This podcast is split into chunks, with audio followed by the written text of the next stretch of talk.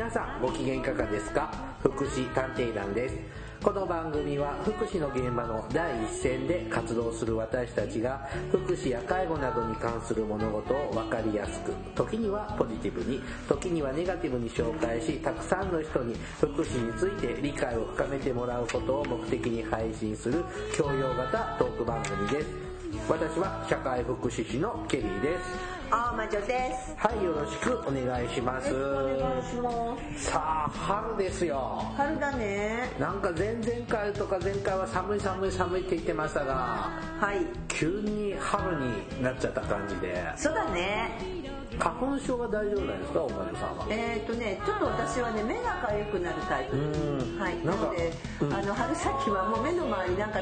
何、タヌキじゃないか、パンダじゃない、前周りが赤くなってパンダみたいな顔して歩いてます。なんか僕はなんか年々楽になって。あ、でもね、年々ね、楽にはなってる。昔はもうこんなもんじゃなかった。まあ200年も生きてるよね。ね、あのー、まあ一応目が痒くなったり鼻炎が出るんで、うん、市販薬で適当にやってるぐらいなんですが年々大したことなくなって。私もなんかさそんなね鼻炎とかはない。そんなにひどくさ、うん、こうすごい神経質になってやってる人いるけどそこまではないです。なんか慣れてきちゃうのかなって僕は勝手に思ってるんですが、うん、病院も一度も行ったことはないんですけどね。あとね大気汚染絶対関係あって花粉症って、はあ、あのオートバイでね通ってた頃が、うん、時代があったんだけど、まあ今も乗ってるけどさ、でオートバイで本当に昔だからすごい排気ガスほら環境基準がまだこうなっていうの厳しく厳しくない時代だし、それからえーと、車の排気ガスもすごい汚かった頃、よくさ、えーと、トラックの後ろなんかにつくと顔が真っ黒になったの。バイクでそんな時代はもう本当に花粉症ひどかった。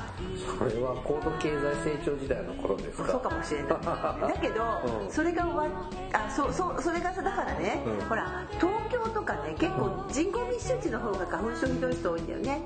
だから多分あれは何らかのスギ花粉だけじゃなくて大気汚染物質と結びついてるんじゃないかっていうふうに言ってる人がいる、うん、でもそれそうだと思う。だってあの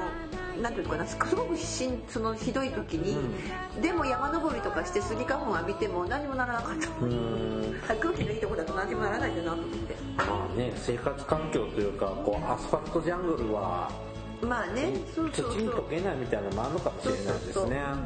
さあ、えー、もう配信聞いてくださってる時は4月に入ってると思う、ね。はい、なってますが、えー、と4月2日。4月2日。エイプリルフールの4月2日。次の日ですね。4月2日は国連の定めた世界自閉症啓発デーねそうなんだって。最近ちょっと出てきたねそれ前。あそうですか、うん、私は初めて知あれそうなの？はい。あなんかちっちゃい字でちなみに3月21日は世界ダウン症の日ってのもあるんだ。それさそのちっちゃい字で書いてあのポスター見てますけどね、うん、なんかちっちゃい字で書いてあるのもちょっっと笑いました笑いだっていうかなんか、うん、な何まあおついでに啓発していただいてるんですね。そうそうでで4月2日から8日まではが発達障害啓発週間なんだそうです。はい、はい、さあそういう日があるということにちなんでですね今日はちょっと自閉症の話をしてみようかなと、はい、まあ、特に医学的な話みたいな話じゃなくまあ、まあ、経験上とかね。えそう私でも今日医学書持ってきましたよ。医学書ですかそれ。医学論文が載ってるやつ持ってきましたよ、まあ、論文ですね。論文書ですよ。まああのそういうちょっと資料もあるものも参考にするかもしれませんが、まあ、ちょっと自閉症をテーマにね、あの話をしていきますね。はい、はい、よろしくお願いします。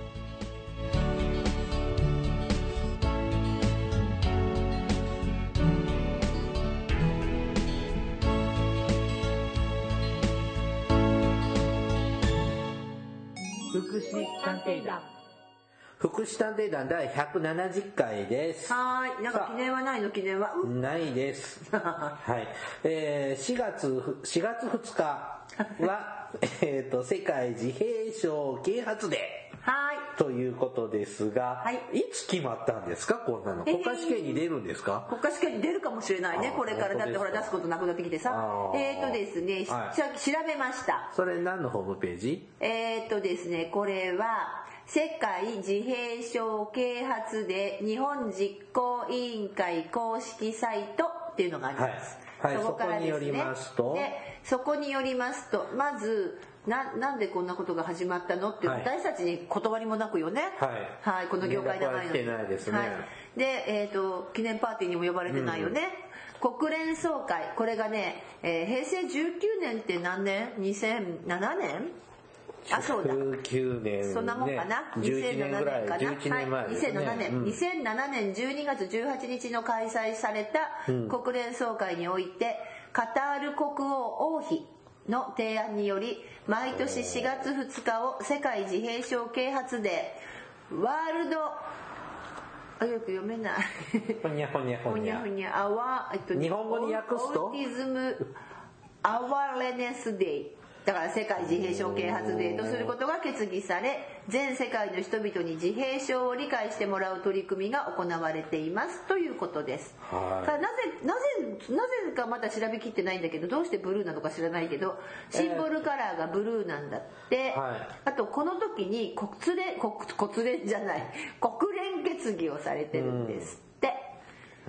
でそれをね見たらね全部英語なんでびっくりしたけど訳文があうん。った国連が2007年の12月18日に国連の決議文が出てましてで2008年の4月2日からこの世界自閉症啓発デーが始まったそうです。はい。なんか塗り絵とかさ、で好きな色で好きに描いてください塗ってくださいっていうことってこすることあるじゃない、はい。でそういうのでなんか青をいっぱい使う傾向の人ってなんか自閉傾向って昔言われたことがあるんだあけど。そうなの、うん。それでブルーなのかな？青が好きなのかな？と かってちょっと聞いてて思ったんですけど、まあ、ちょっと根拠なく言っておりますが、さあ。ねだって知ってもらいたいことに入ってるって何、はい、さあこの自閉症ね自分の殻にこもってしまうというか閉ざしてしまうという字をね日本では書くんですけども、ここにね、はい。面白いのこのホームページに全く同じことがこう言われてて今ケリーさんが言った、自閉症は常に自分の殻に閉じこもっている状態と考えられたりとかって書いてあるからさ、あの同じことだと思って今ねあの、はい。どうです？大魔さん自閉症、まあ、僕の中で自閉症って聞くと知的障害のある人の、はい。がまず第一印象にはい。浮かびます。はい。というのも、あのーまあ、昔ですね、数十年昔は、まあ、知的障害のある人しか自閉症って発症しなかったみたいな、イメージがね、うんはいはい。強くって、なんか3歳までに絶対発症するとか、習った。ああ当時ね。はいうん。で、まあ、僕も障害者の支援をしているので、その障害者福祉施設とかで働いたことがあるんですが、あの、すっごく強烈なキャラクターの方たち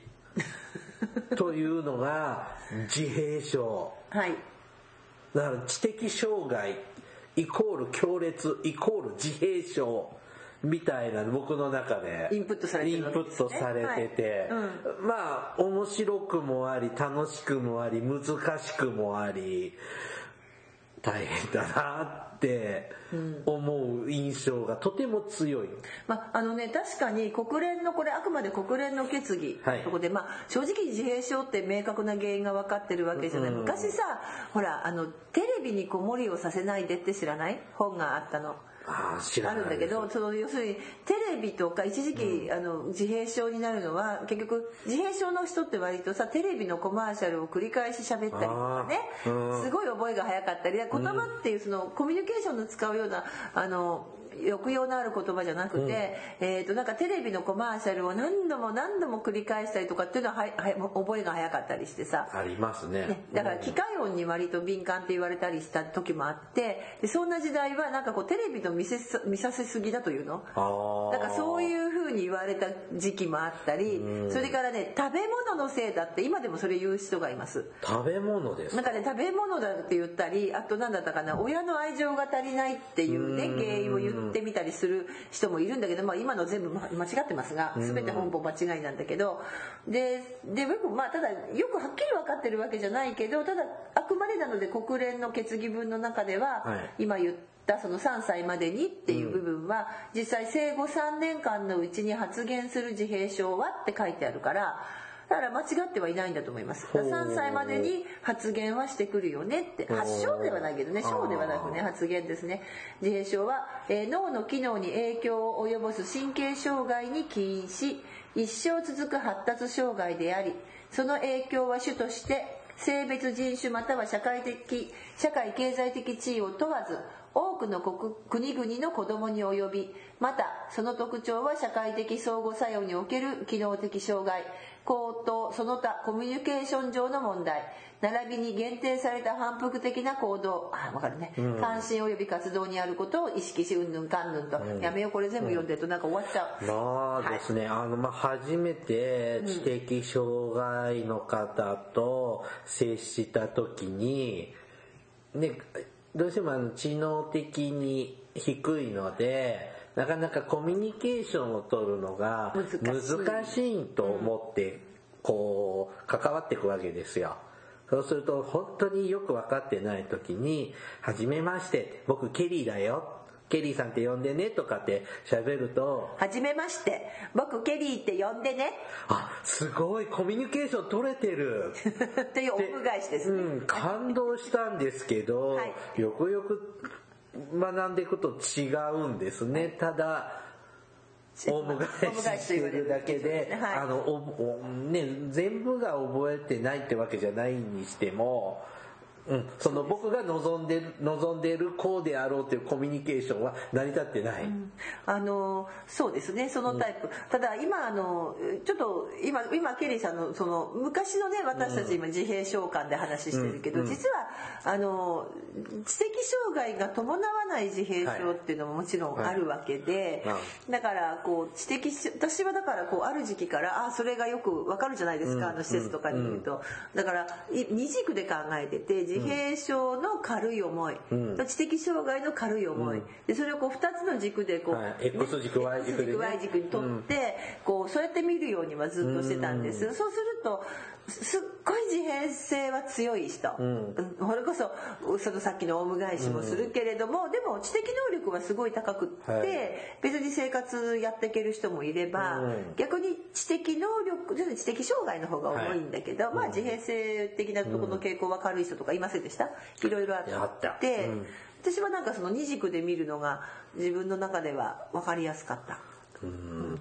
かこうなんでそのまずね会話取れる知的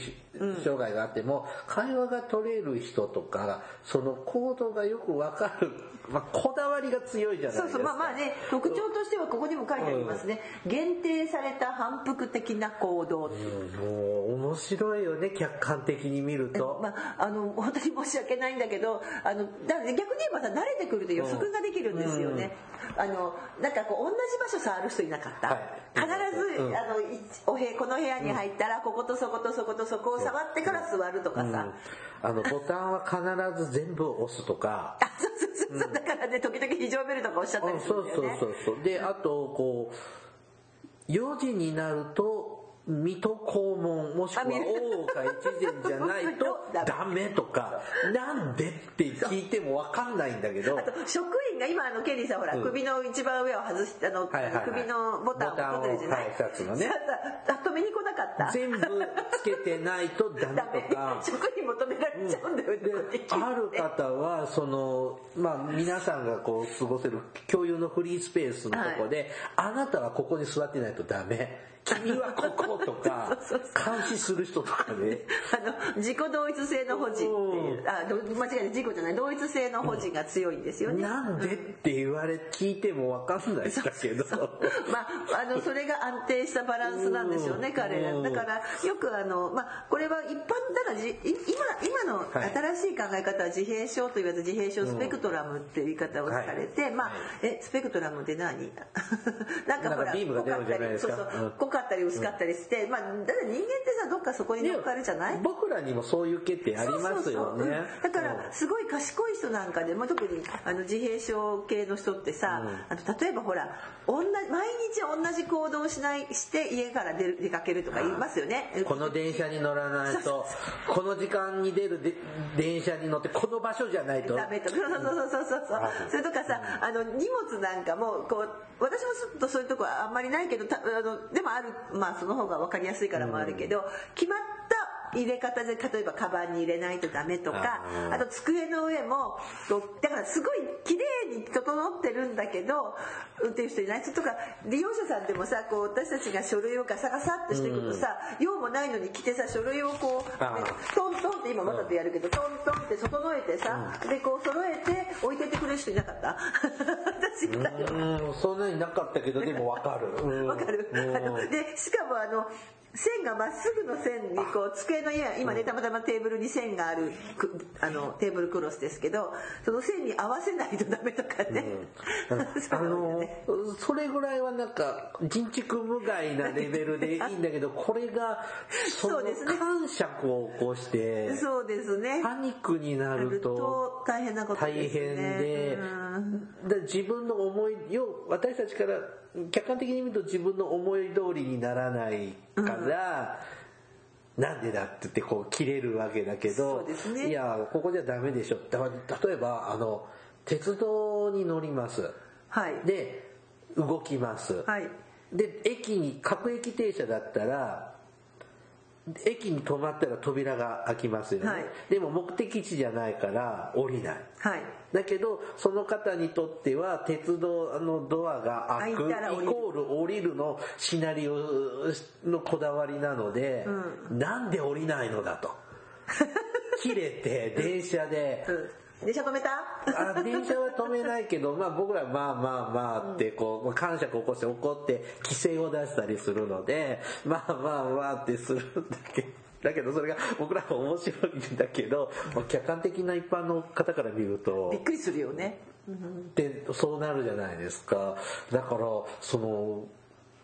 そこ、その知的に理解できる方だったらはい。いいんだけど、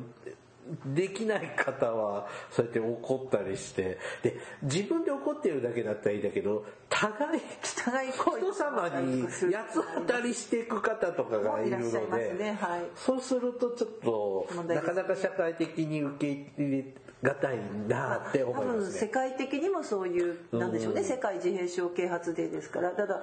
あの私もそれで今思い出したんですけどあそうだ世界で思い出したけど、はい。私ほら、えっと去年一昨年もっと前？3年ぐらい前になっちゃうのね。あのグアムに3月にあーはいはいはい。あの身体障害と随分実は一緒に行った女の人っていうのはあの知的障害と自閉症の方だったんです、うん。一緒に一一緒にいたあの女の人とかその、うん。自閉っぽいね。はい、でその人だったんですだからもう自分のプログラムで動きますので、あの何かと一緒じゃなくて自分が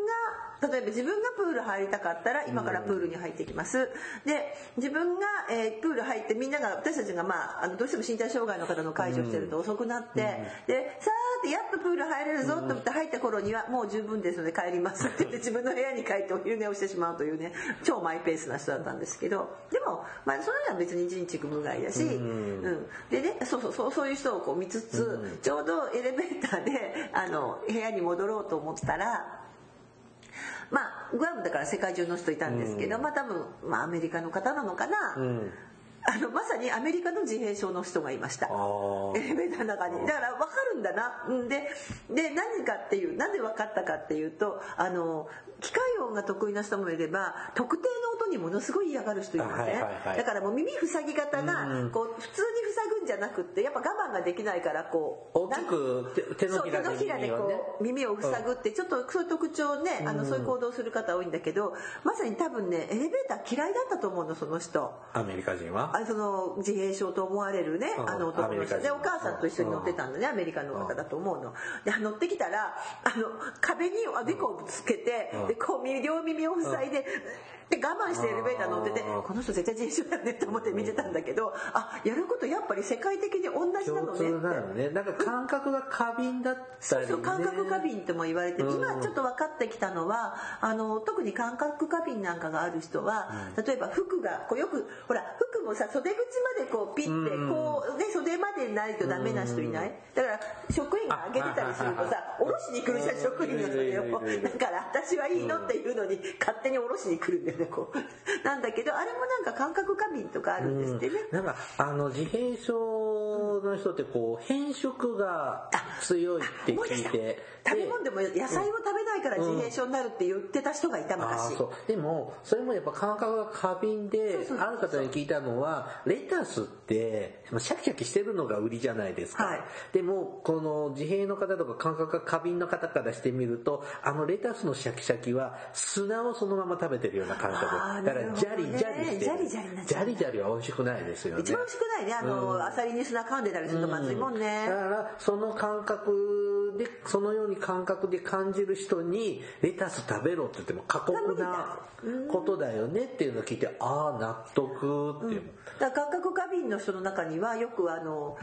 こう雨なんだろうな雨が痛かった人の話があった。私本で読んだんだけどあの子供の頃ほら雨降ってもさちょっとぐらいの小雨だと夏だと子供って面白がってさ雨だから遊ぶじゃない？刺さないよ。刺さないじゃない、うん、だけどその人は痛かったんですって。雨が刺さるんですって。だからなんで他の子は痛くないんだろうと思っててで大人になってから痛いんだって言ったら、うん、え？っていうことで自分が感覚過敏なのが理解できた、うん、私は雨が痛い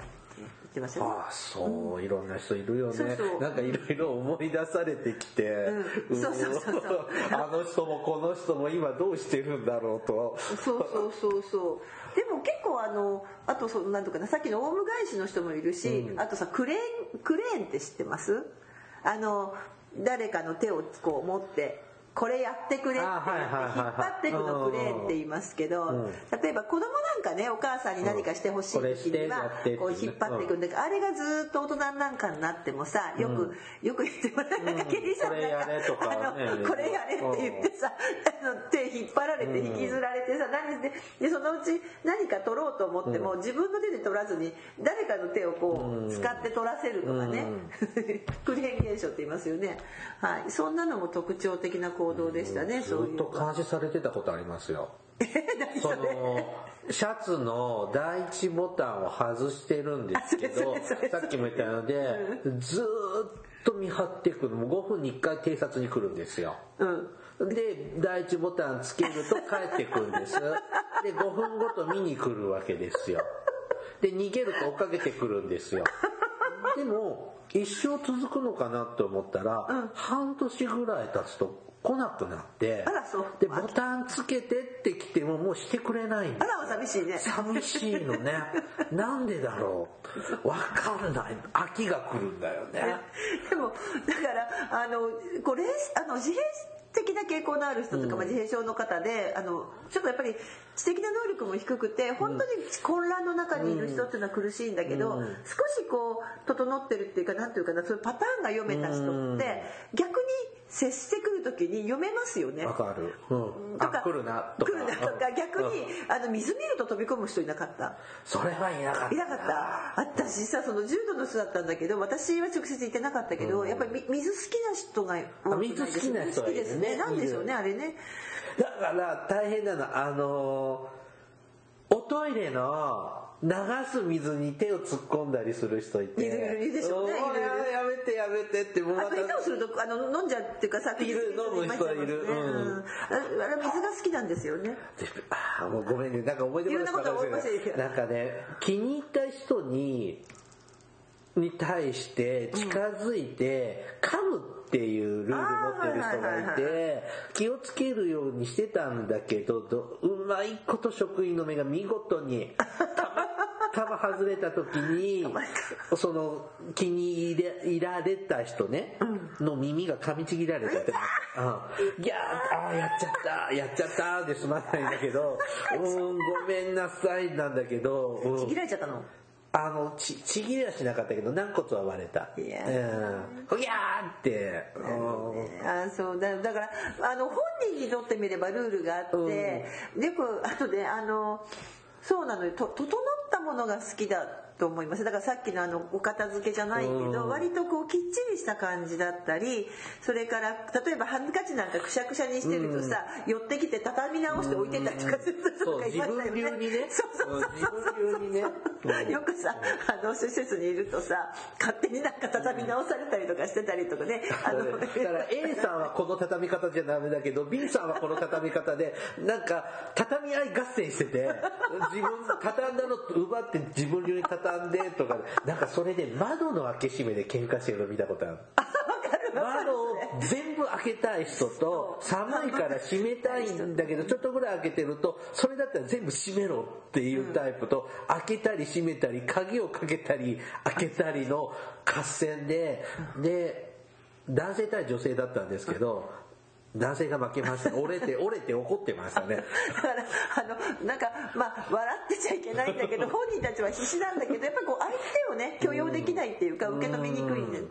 あとそうそう今なんかそう思い出しながらすぐ忘れ思い出したそれで。要するにあのあれがダメですよね。こうなんていうのえっ、ー、と0か1かが割と強いから、ね、あの一番よくねこれよくあのある話だしこれ実際私たちも経験してるけど多分経験してるよ。バケツにお水を汲んできてくださいってよくやるでしょ、うん。バケツにこの水にバケツにいっぱい汲んできてってとか言うと、と8分目っていうのがダメなんですよね。だからなみなみ大体自然的な人ってなみなみついてこぼしながら来る。しまったトイレットペーパーが。あよく使うでしょ。ブバーラガラガラガラガラガラガラガラって新品渡すと全部全部ゼロ回ったもんだってあったでトイレちょっとねあの自分でできて、ちゃんとできてるか、ちょっと様子見なきゃいけない方だったんで、トイレ入ってもらって、ちょっと開けて、うん、どうしますね、私たち、はい、仕事柄は。はい、うち出たとかって見る、はい、トイレ上トイレットペーパートイレットペーパーだらけで。うわーってありました。確かに。でもさ、男性の方が割と多いそうなんですよね。3対1か4対1って聞いて。ただね、女性の自症の方はねそれなりに重かったのが重い。重いですね。重度の方の印象がとても強く。て、ね、男性は割とこう軽度っていうと自閉的にから切りまでいろんな方がいらっしゃいますね。ね。女性は重度化しやすいみたいな。でね、うん、そうそうそう。とか女性の方もともとね男性の方がなんていうのその病気が馴染みやすいわけじゃないけどもともと男の人ってほらこだわり強かったりとかさ、うん、まあねあのコレクションあそう。これね物集め収集癖があったり、ね、そう。で私が習ってた先生ちょっと今日ほらあのぶ何？えーと、学術的、うん、あの私が習教えていただいてた障害発達心理学の先生が、うん、こう自閉症の方なんかを見てたことがあってこう物に対してこだわりが強いじゃないですか,、うん、あまりこう人を物として使うんだよね。あのクレーンも人人の手っていうのをあたかも道具のようにして使う。だからそのものものに関しての興味関心が強い。で男性ってものの方なんですよね。ものでしょ。だからさっきの今のコレクション。がそうなんですよ、大好き。大好きでしょ、うん、今でもそっち、うん、うちもさ見てるとそうね。うちにもそんな人いるわあ私ももの好きだけどでもなんかコレクション的なものの好きさってしかも意味もなく車の例えばミニカーとかをこう並べてあるんですよ、うん、車ではございませんが、はい、いろいろ並べ飾ってあります。でしょ？だってあれじゃない男のと男友達とこ行くとペナントとか提灯とか旅先で買ったやつずらーって居酒屋みたいにあるじゃんね。そういうのやってるリスナーの人はあ自閉的敬語があるんだな。ちょっと強いなと思ってください。でも男性はそっち傾向で、ね、なんですって、でその私の習った畑あの畑師の先生は物期と人期がこう交互に生きながら人間は成長していくんじゃないかっていう学説を唱えてた人がいたんですよ。でそうするとその物期で止まってるんですよね。わかりますか？物にだから人を物としか見てない。自閉症の方なんかはね、うん、まあじゃないの。で女性はどっちかっていうと人じゃないですか、ななんかこう逆に言えばね、うん、人人のコミュニケーションの中でこう育っていくとこもあるので、まあ、特にだから男性の方がそういう傾向が強いっていうか、まあ、顕著に現れやすいのかもしれませんよね。だから皆さん男の人なんて半分そんな人いっぱいいるよね。うんいっぱい鉄オタだってそうでしょそうそうそういわゆるオタクってそうだよね。そうそうオタクの人はそうだよ執着だもんね。そうそうそうそうそう、ん、なんでこんなもんに執着するんだろうとかさ思うけど、あとあとそうそうよく使うネタはあれですよ。割と整ったものが好きっていうところでは、あのよく綺麗な女の人のところに近寄っていかない？それなかった？利用者さんで。ああはいはいはい、あの整った顔の人で髪の毛の長い人が割と髪の毛が長くて綺麗な人のとこを割とこうシューッと行ったりしなかった？そばに寄ったり。あんまり僕それはないです？かないあの僕働いたとこあ結構柔道だったのもあ。る柔道もあるし男子女子分かれてたんで基本。あでもさ外に外出とかしてさ解除でついてたりするとさ。あんまりなかった。あの整った人がだからしょうがないからあの私ほらよくヘルパー研修をネタで使ってたのがねあの自閉症の人なんかは整った感じがする、ね、僕の印象は髪や、うんメガネは引っ張るもの奪うものっていうようなイメージが入っているからうん、でも匂い買いに行ったり。あ匂いは嗅ぐね。匂い嗅ぎに。でもそれって結構髪の毛長い女の人だったりしませんでした？そんなことない。あのそれシャンプーの香り匂いじゃ求めてんじゃないの？いやでなんか匂い嗅ぎに行ったりするじゃないですか。でそれはその自閉症の方だったんだけど、まあ、ある自閉症の方がさやっぱり駅でそれやってしまってで髪の毛の長い女の人のとこに行くと痴漢行為だと思われてでまあその人はもちろん障害があるの分かるからあの、そこはね罪は問われなかったんだけど以来そこのでも怖いじゃないですか。急にで見た目わからないからシューって近づいてきて髪の匂い嗅いで。まあ、何する時なんですよ。で、やっぱり時間にあったその、ね、女の人の方がすごい怖かったので、そこの駅を使わないようにっていうことにはなったんだけど、でもね、あの、近寄ってきたら自分は整って綺麗なんだなって思ってくださいっていつもヘルパー研修では言ってる。でね、自分のとこ、そうそう、いつもね、自分、自分のとこに来なかったら残念って思ってくださいねって言って、いつもそのネタであの、駅やバス停なんかでね、うんよく駅員さんの真似事やってたり、アナウンスの真似をやって。それだったら鉄道だじゃん。え、でも自閉、あの、あ、なんか、短いもいらっしゃいませんか？よく、街で、この街でもよく見るし、ね、あの街、この街、ああ、自閉症の方ですね。はいはいはいって。あの、あの、鉄道会社なんて、そういう人の塊だという一説を聞いたことがある。まあそんなそれだけじゃ会社回らないと思いますけど まあでも好きで、ね、そうそうそう、う。ん、そういうのが好きでってあるし逆にすごくこだわってそこにマニアックに詳しくなるのであそうそうそう、ね、そういう面ですごいもうあの大都市のあのバス系統図、はい、その町のバス停が全部載ってる、うん、こう路線図みたいなのってあるじゃないですか、はいはい、全部覚えるんだよね。ね。でさお散歩なんかでバス停に行くとそれ見出すと微動だにしないんですけど 次行こうよと言ってもなかなか納得してくれなくて時間かかるのよ。でそれを覚えてどうすんのと思ったりもするすごいな。あのそれにだけに関しての記憶力っていうか吸収力。だからそれがもっとこう科学的とか、学術的なものでこう生かしてこう活躍されてる方っていうのもたくさん。ノーベル賞取ってる人の中でもさなんかちょっと変な人いっぱいいるじゃない？いる。だから私前も言ったかもしれない。あのなんかアメリカに暮らしてる日本人のノーベル賞を取った人なんだけど科学者が、うん、奥さんがうちの夫はえっ、ー、とね毎日7時30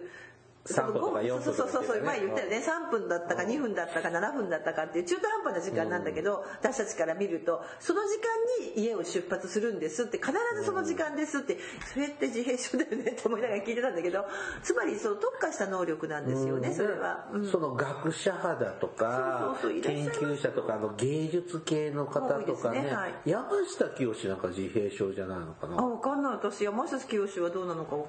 ごめんなさいどっちか。喋り方とかはやっぱ、まあ、知的障害があるし。でもあのさあのなんとか症候サバン症候群みたいなのあるよね。あすごいなんかちょっとしたのを一瞬で覚えて。はいはい。だから山崎をしてその場で絵描かないんだよね。旅してきて、はい、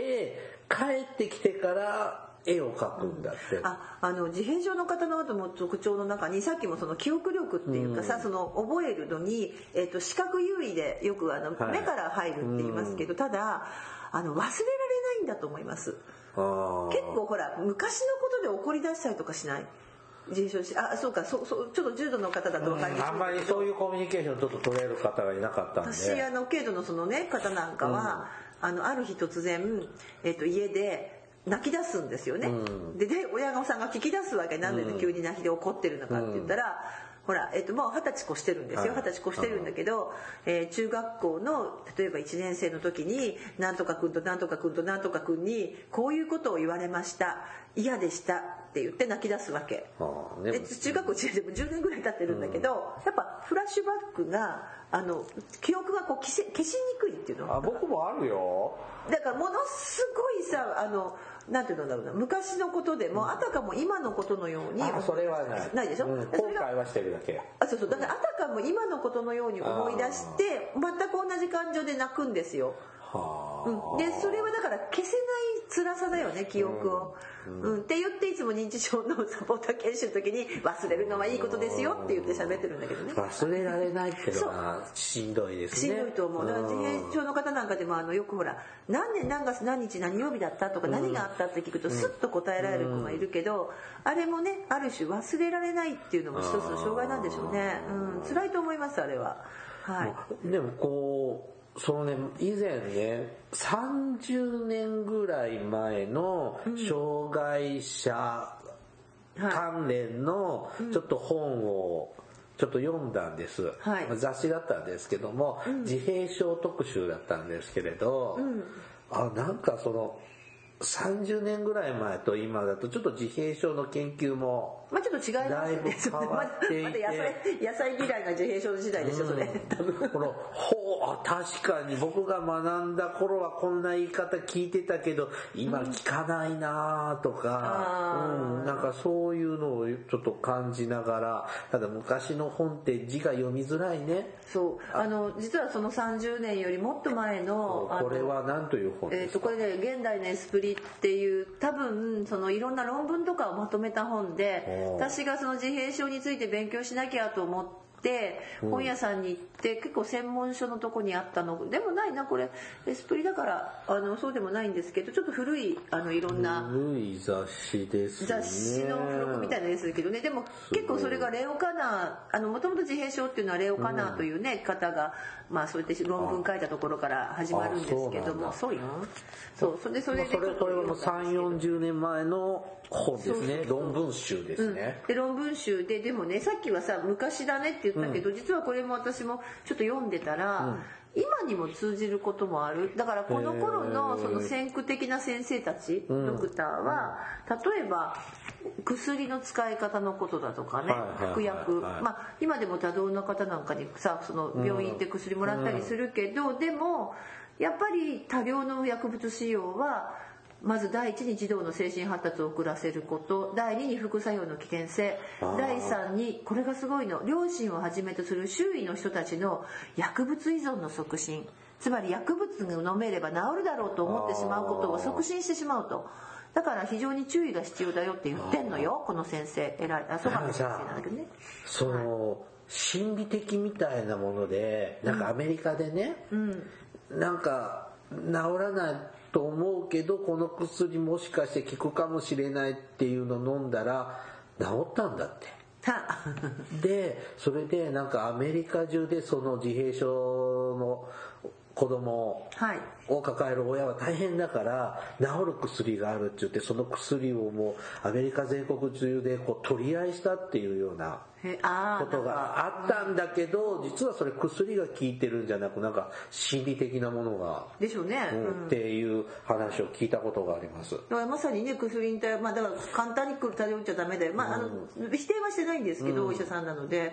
とかねこれ本当に例えば、えー、言語指導では語りかけを多くしてくださいって。どうしてもあの私たちもそうなんだけどさこう自閉症の方が特にオウム返しなんかする人だと、うん、こっちもそうなってきちゃう。巻き込まれて同じような答え方しちゃったりしてあんまり良くないのかもしれないんですけどやっぱり普通の話しかけをするとかねから行動の言語化をしてあげてくださいとか。あの例えば扉を開ける時も黙って開けるんじゃなくてさ、うん、今から扉開けますよ言って開けていくとかねドア開けますよ。ね。なんかそういう行動する時外出ますとかこう言うようですよ、とかねまあまあそうそうそう。それだからあの行動に言語をつけていくって言われるんですけどはいあとねまあそうですね限度とかあとそうそうあの逆にねこうどうしてもそういう多動な人は抑え込もうとするけど、そうじゃなくて行動空間を拡大させて運動を奨励した方がいいよとかね。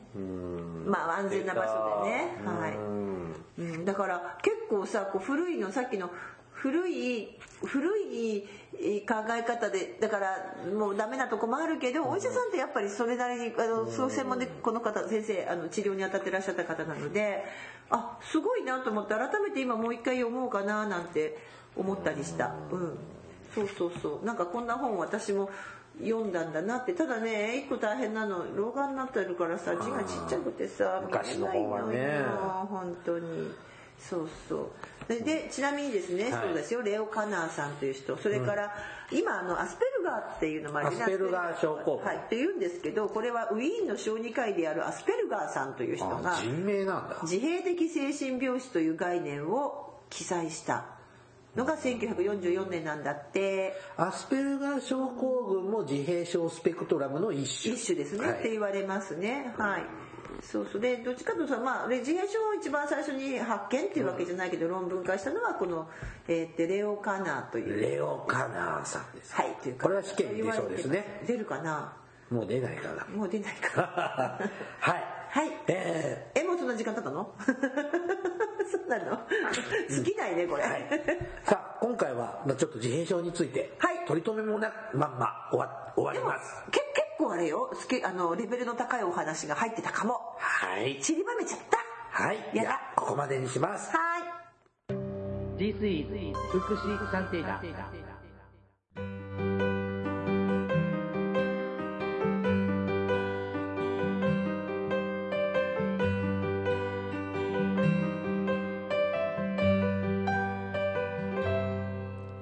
エンディングです。はい。あの結構当時のことを思い出しちゃったんだけど結構こう散歩とか行く時はい。懐かれてた、うん、あの 手をつないでというご指名が多くって、はい、であの当時ね働いてた施設でともかくちょっとでもムカつく人がいると絶対殴る噛むっていうとても乱暴な方がいるんですけど、まあ、超ああ切れてる時はさすがに危険なんですけども、うん、ちょっとぐらいとかだったら逆に一緒に手をつないで歩いてって、はい、こうご指名受けて他の職員さんすごくその人と一緒に散歩行くの嫌がってる方ばっかだったんですけど 僕何にも苦にならず。普通に歩けて。て。あの私もまあそういうね割とそう好かれ好かれるっていうか寄ってこられたりするタイプなんだけどあのやっぱこう受け入れてるんでしょうね相手を。で今回その自閉症啓発デーが何を言いたいかというとまあきっと世界中自閉症の方たちがいて非常にこうまあ、困難というかねうまくコミュニケーション取れなくてで辛いのはさほら経験あると思うけどうまくコミュニケーション取れるとそんな問題行動って起きないんだけどこうコミュニケーションうまく取れなくって例えば自閉症の方が何を訴えてるかわからない。でこっちが真逆のこととかしちゃうとさ強制しちゃったりとかさでお互いがヒートアップしてさ「おえー!」ってなってで支援側支援する支援者もギャーッとなってさでそういうことが続くくとさあの二次障害とかね出ちゃうんですよね。こうちょっと本当に精神的に不安定になったりとかすぐ怒りっぽくなったりとか。だからまずこうこの人たちの行動特性とか理解すること。まあ、うん、それなので自閉症啓発デーなのかなって。かね合わせてあげたらいいのにねって思えるとこは。そうそう別にねあの多少それはさあの早く行こうよとか思う時もあるけど、でも合わせてあげたり例えば先の見通しがつかないと苦手な人は明日の予定言ってあげればいいじゃないって。うんねだからあんまりイレギュラーなことを入れないようにするとかさ、うん、あとあの喋って耳で入ると苦手な人には目でこう何か紙に書いて伝えるとかね。なんかそういうことだと思うんだけどなかなか、まあ、教育現場も含めてまだまだ理解が進んでないのかもしれません。ね、集団で行動するっていうのは難しくなっちゃうからね。あでもほらこういう人たちの中にはさ軽度の方の中にはさよくちょっとあのいろいろあって犯罪とか犯しちゃって刑務所にいるとさ、刑務所って決まりきった生活だからさ、帰って落ち着くっていう話を聞いたことがあるよね。生活でいい子に移る場合もあそうだねあったりね。うん、そうそう。あのそう。やめとこうもうええよ2本目行く？2本目行っちゃうよ。まあこんな人あんな人がいましただけなんですけど、はい、まあいろいろあります。でもねそんな人知らない人もたくさんいらっしゃるのでねこれを機会に。街でね見かけると、はい、まあ温かい目でそうそうそう見てあげてください。何かしなくてもいいよね。別に何しなくてもいいし、あのちょっと時々ほら鼻歌歌いながら電車乗ってるとか、うん、あの首振りながらとかいるけど、うん、まあそれはそういう風なのはまあ癖だなって思ってる、楽しんでるんだなって。そうそうそうやっぱ本当にいろんな街行ってもいろたくさんいらっしゃいます。いらっしゃるんで、はい、はいはいって思いながらこう。はいはいって思ってます、はい。それぐらいそれがまず一番のそうね。私たちの支援だから。そういう人にも好かれない？私そういう人に結構寄ってこられる、うん、でもごめんね僕次の駅で降りるからね。はっきり本当にそうな、うん、知らない人でも寄ってこられます時々はい、ね、はい。えー、っと、番組からのお知らせです。はい、福祉探偵団では皆様から福祉や介護に関する疑問や質問、不満や愚痴、番組に対する感想やご要望を募集しております。もちろん、普通のお便りも募集しています。お便りは E メールでお願いします。メールアドレスは福祉探偵団、えー、アットマーク gmail.com、綴りは fukushi,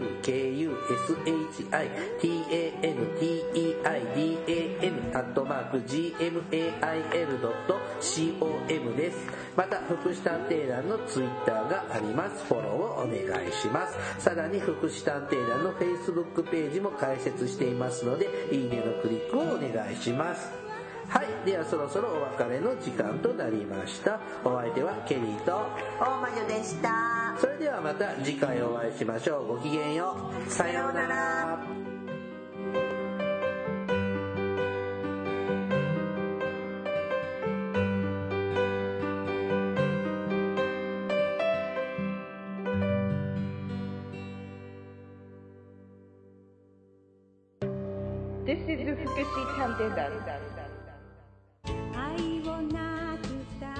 Hi everybody, how are you doing? This program is educational type talk show distributed for the purpose that we who work in the front of welfare, introducing about welfare things and care, etc. This program sometimes for negativity and sometimes for positivity, also intelligibly for getting deeper understanding about welfare for many people.